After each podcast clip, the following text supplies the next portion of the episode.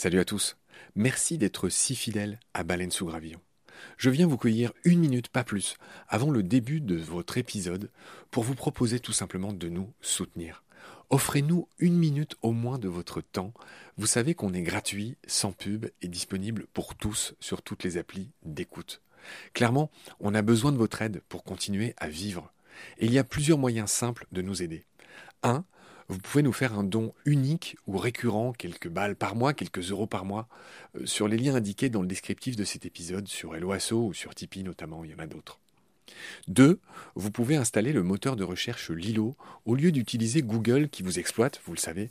Et le résultat, c'est que euh, chaque recherche génère ce qu'on appelle des gouttes et pour nous, c'est des petits sous. Voilà. Pour vous, en plus, c'est gratuit. Donc, c'est pas difficile. Encore une fois, tous les détails sont dans le descriptif de cet épisode. Moi et plusieurs membres de l'équipe de BSG, on propose maintenant des fresques de la biodiversité, on propose des conférences. Ben, Parlez-en dans votre entreprise, dans votre asso, dans votre boîte, quoi. Et euh, évidemment, on vient, avec tout le savoir-faire de Baleine sous Gravillon, vous raconter le vivant, tout simplement. 4. On peut aussi créer vos podcasts ou en tout cas vous apprendre à faire les vôtres. On fait des formations pour ça et euh, bien sûr contactez-nous pour en savoir plus. 5 on cherche un partenaire pour tout l'écosystème de baleines sous gravillon. Et il y a différentes modalités. On en cherche un pour l'ensemble, on peut en prendre un pour euh, un podcast en particulier, ou euh, ce qu'on fait de plus en plus, on peut en prendre un pour euh, une série d'émissions. Évidemment, euh, c'est négatif, c'est moins cher à chaque fois. Moins bon marché, j'ai envie de dire, parce qu'on n'est pas si cher. Donc euh, voilà, vous pouvez devenir coproducteur de ce qu'on fait. En tout cas, ben, voilà, prenez conscience que ce qu'on fait est certes gratuit, mais on a besoin de vous pour continuer à exister. Moi, ça fait trois ans que je fais ça sur mes fonds, et là, ben, évidemment, je suis obligé de, faire autre chose hein, pour euh, vivre, sachant que France Culture ne suffit pas à me faire vivre. Voilà. Pour nous joindre, c'est simple, contact at baleinesougravillon.com. Tous les détails sont dans le descriptif de l'épisode. Je vous laisse maintenant retrouver l'épisode du jour. Je vous dis merci, salut, à bientôt.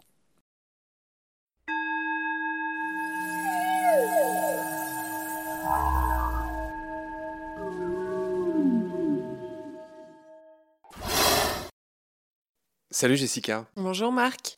Ravi de te retrouver. On est là avec toi pour parler de ce livre qui s'intitule La bête en nous, qui détaille en fait tout ce qu'on pensait être le propre de l'homme et dont on se rend compte de plus en plus que ben, ça existe aussi et depuis longtemps chez nos frères du vivant, les animaux. Il est temps qu'on enchaîne sur euh, un autre propre de l'homme. Alors là, on monte dans la gamme des choses qui sont savoureuses et hyper intéressantes. C'est que tu parles du sourire, cette vitrine de nos émotions. Oui, j'en parle parce que là aussi, on a tendance à penser. Euh, alors, les possesseurs de chiens, peut-être moins, mais les humains qui vivent avec des chats, qui n'ont pas eu de chien, n'ont pas forcément euh, idée que le sourire pourrait exister chez l'animal. En revanche, il y a certains propriétaires de chiens qui pourront vous répondre tout de suite si, si le sourire existe bien chez l'animal, parce qu'au-delà d'avoir moi trois chats, j'ai un chien, et mon chien est capable de sourire. Et ça, j'en discute longuement parce que comme on l'a vu dans une précédente émission, les chiens sont des descendants du loup. Or, le loup ne sait pas sourire. Donc, comment expliquer l'apparition du sourire chez nos chiens domestiques? Eh bien, on pense que c'est par un processus d'imitation, c'est-à-dire que les chiens sont tellement sensibles et euh, dans l'attention de leur maître, c'est-à-dire euh, ils vont visualiser euh, la moindre expression corporelle, la moindre expression de la face, qu'ils ont été capables de reproduire ça pour manifester leur propre joie aussi. Je voulais rebondir sur ce que tu viens de dire, Jessica, et là vraiment pour le coup c'est toi la spécialiste évidemment. Il me semble que les chiens ont aussi développé des muscles spécifiques au-dessus des yeux qui leur permet de faire ce fameux regard de chien battu implorant que les loups n'ont pas non plus. Tu, fais oui de la tête Je valide parce que effectivement l'histoire du chien est quand même vieille aujourd'hui. On la date au moins d'il y a 30 000 ans. La manière dont on a sélectionné les animaux euh, s'est basée essentiellement sur la coopération. Donc on a sélectionné les animaux sur leurs aptitudes à coopérer avec l'homme. Sur leur choupinerie. Et sur leur choupinerie aussi, sur des critères esthétiques, c'est vrai, il faut le rappeler. Sinon le chihuahua n'existerait pas. Et effectivement, quand on regarde les expressions faciales de nos chiens, on est souvent bluffé d'y voir presque un miroir notre propre espèce avec des expressions faciales extrêmement diversifiées et probablement euh, nous sommes-nous bien plus réceptifs à cette espèce-là depuis qu'elle est parvenue à exprimer tant d'expressions faciales. Donc effectivement oui, le chien a su au cours de son évolution avec l'homme développer de nouveaux comportements. Dont le fameux sourire. Et en effet, alors ce qui est fascinant dans cette partie de ton livre, j'avoue, c'est une de celles qui m'a le plus intéressé avec évidemment euh, la partie sur le sexe. Blague à part, on verra que c'est fascinant pour de vrai aussi. Tu détailles dans ton livre différents sourires. Tu parles notamment du fameux vrai sourire, alias le sourire de Duchesne. Qu'en est-il? Qu'est-ce qu'un vrai sourire versus un faux sourire?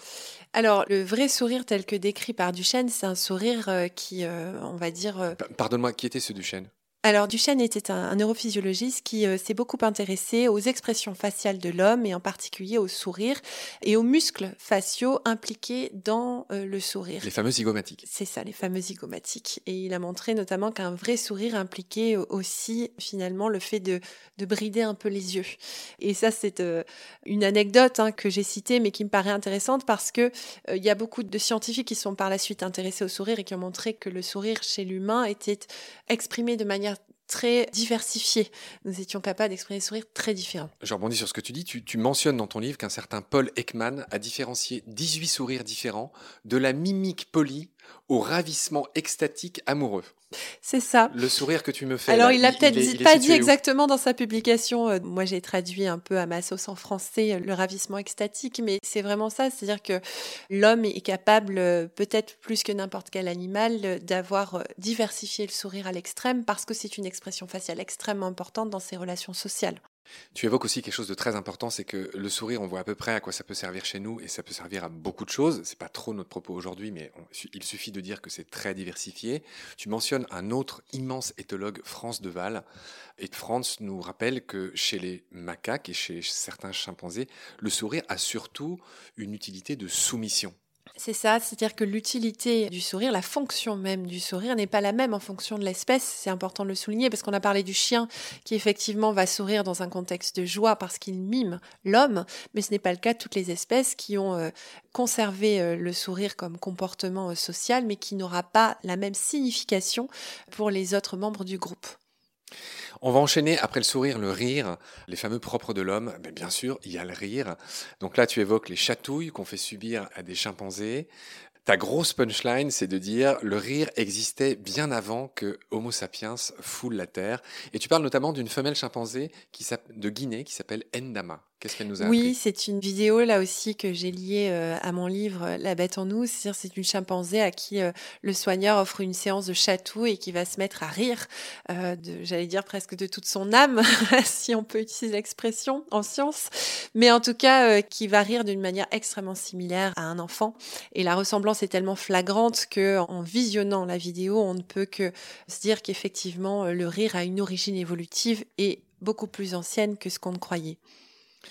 Moi, il y a un exemple qui n'est pas dans ton livre, mais que je voudrais partager avec toi, d'un livre et d'un film qui m'ont fasciné, c'est La guerre du feu. Le livre, c'est Jean Rosny-Aîné, le réalisateur, c'est Jean-Jacques Hano. Film prodigieux dans lequel on voit trois apparitions qu'on a qualifiées plus tard de propres de l'homme. C'est-à-dire que, je ne sais pas si tu te souviens d'un moment où il y a un de, c'est Ron Perlman, l'acteur, qui reçoit une pierre sur le crâne, la situation est cocasse. Et à ce moment-là, ils ont récupéré la fille des marais dans le film, qui est beaucoup plus évoluée qu'eux. Et la fille commence à éclater de rire, et les hommes avec qui elle est n'ont pas encore la faculté de rire. Ils n'ont pas les fameux muscles dont on parlait, toi et moi, tout à l'heure.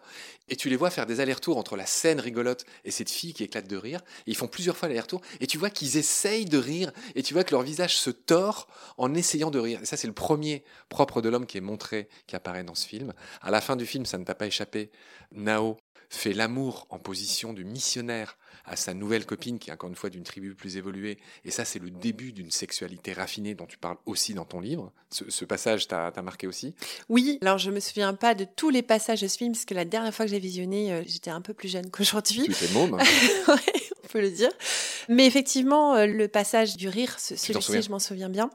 Et j'aimerais rebondir dessus parce que je ne suis pas sûre que du coup il colle à la réalité scientifique par rapport à ce dont je discute justement sur l'origine évolutive du rire. Il n'est certainement pas apparu en une fois. Exactement, et qui est potentiellement bien plus ancienne et qui remonte bien au-delà de nos ancêtres. Mais ce raccourci qu'a fait Jean-Jacques Hano, le fait qu'il n'arrive pas à rire montre ça. Et bien sûr que c'est romancé. C'est ça, c'est que d'un point de vue symbolique, en tout cas, ça signifie qu'effectivement, tous nos comportements sont le fruit d'un chemin évolutif et qu'il y a certainement euh, au cours de notre histoire évolutive des moments où, euh, où certains comportements n'existaient pas encore. Ouais.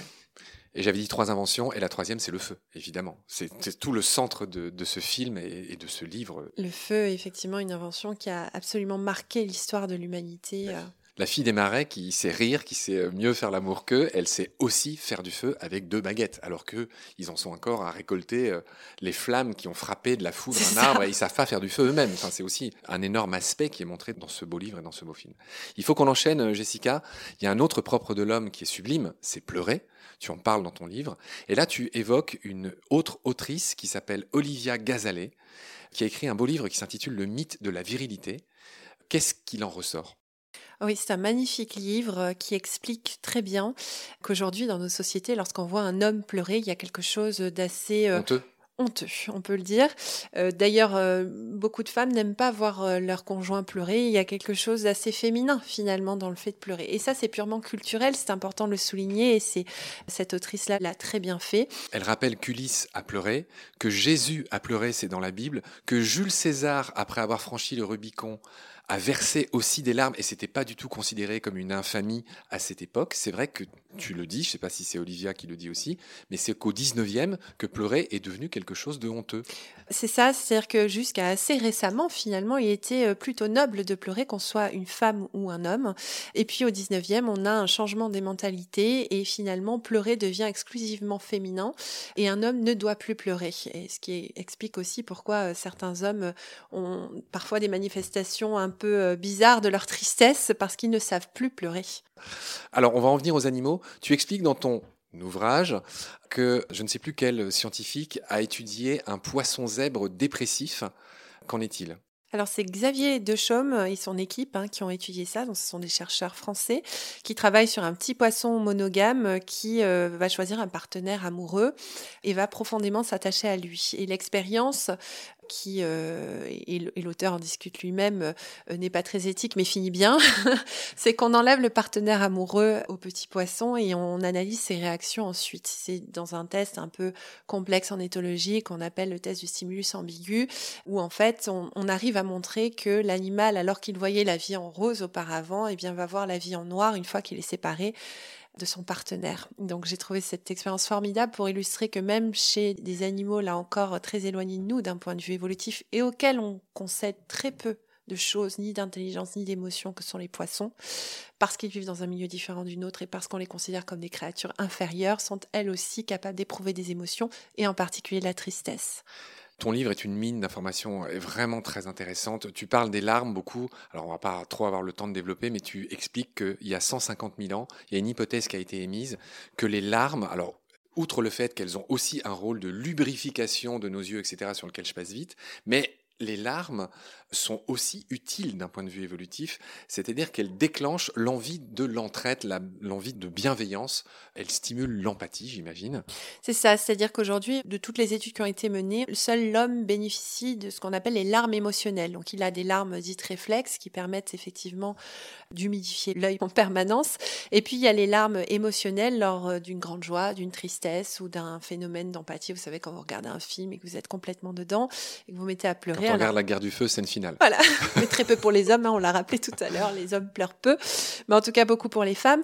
Et donc je souligne le fait que avant de savoir émettre des larmes émotionnelles, nous étions humains. Déjà, nos ancêtres étaient des hommes, et pour autant, les larmes n'existaient pas encore. Et puis, ces larmes sont apparues, et donc l'hypothèse qu'il y a derrière ça, euh, c'est qu'on pense qu'effectivement, elles auraient eu une valeur ajoutée dans nos comportements sociaux. Encore une fois, soit comme puissant appel à l'aide, c'est-à-dire qu'effectivement, vous voyez une personne pleurer, c'est tout de suite vous avez envie d'aller l'aider.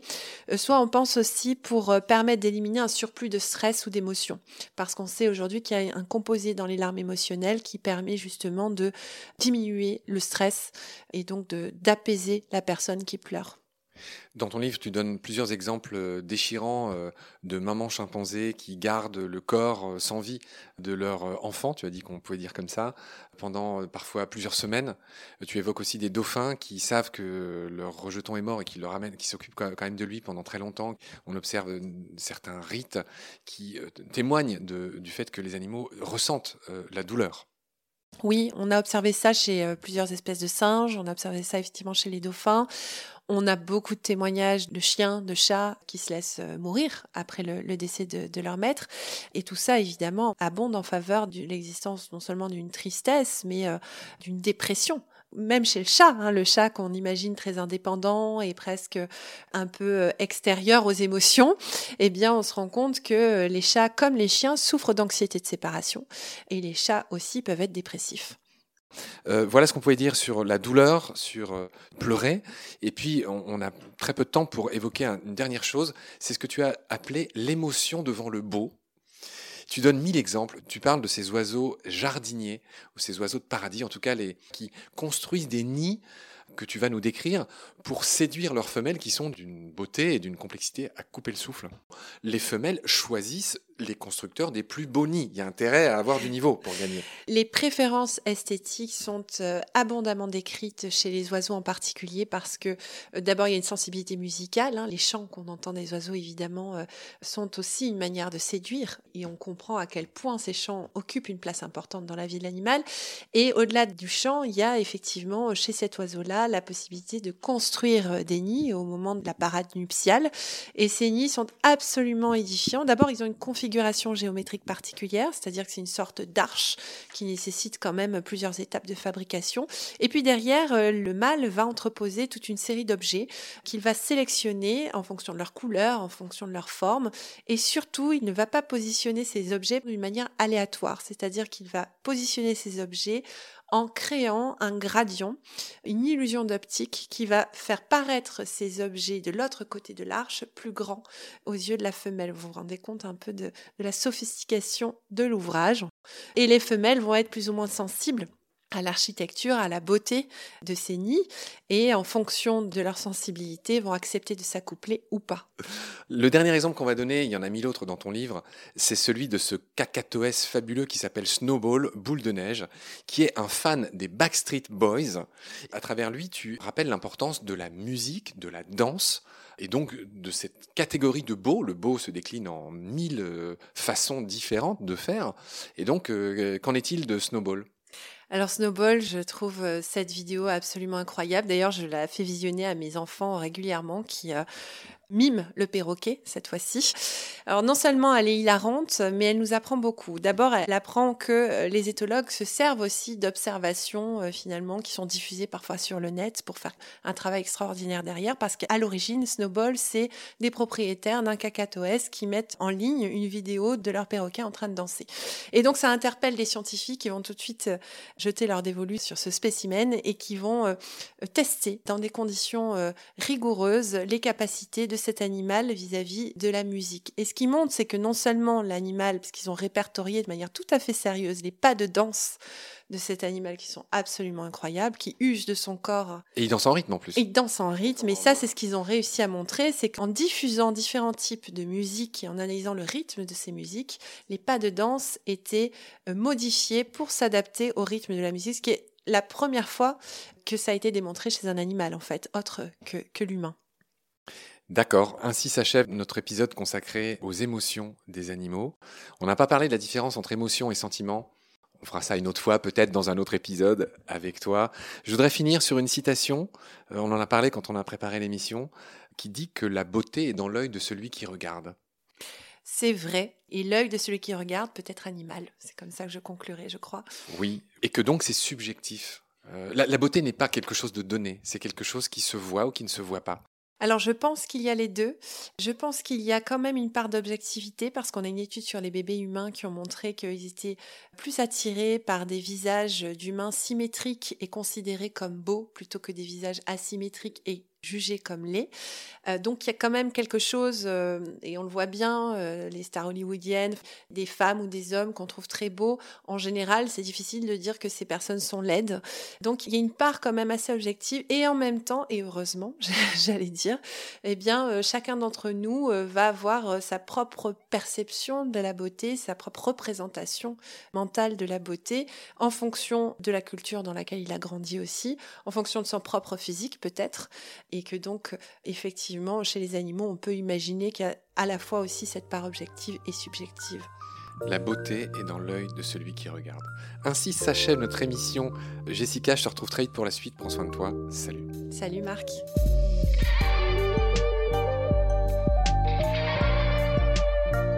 C'est la fin de cet épisode. Merci de l'avoir suivi. Pour continuer, nous avons besoin de votre soutien. Et vous pouvez nous aider simplement, en quelques clics et gratuitement.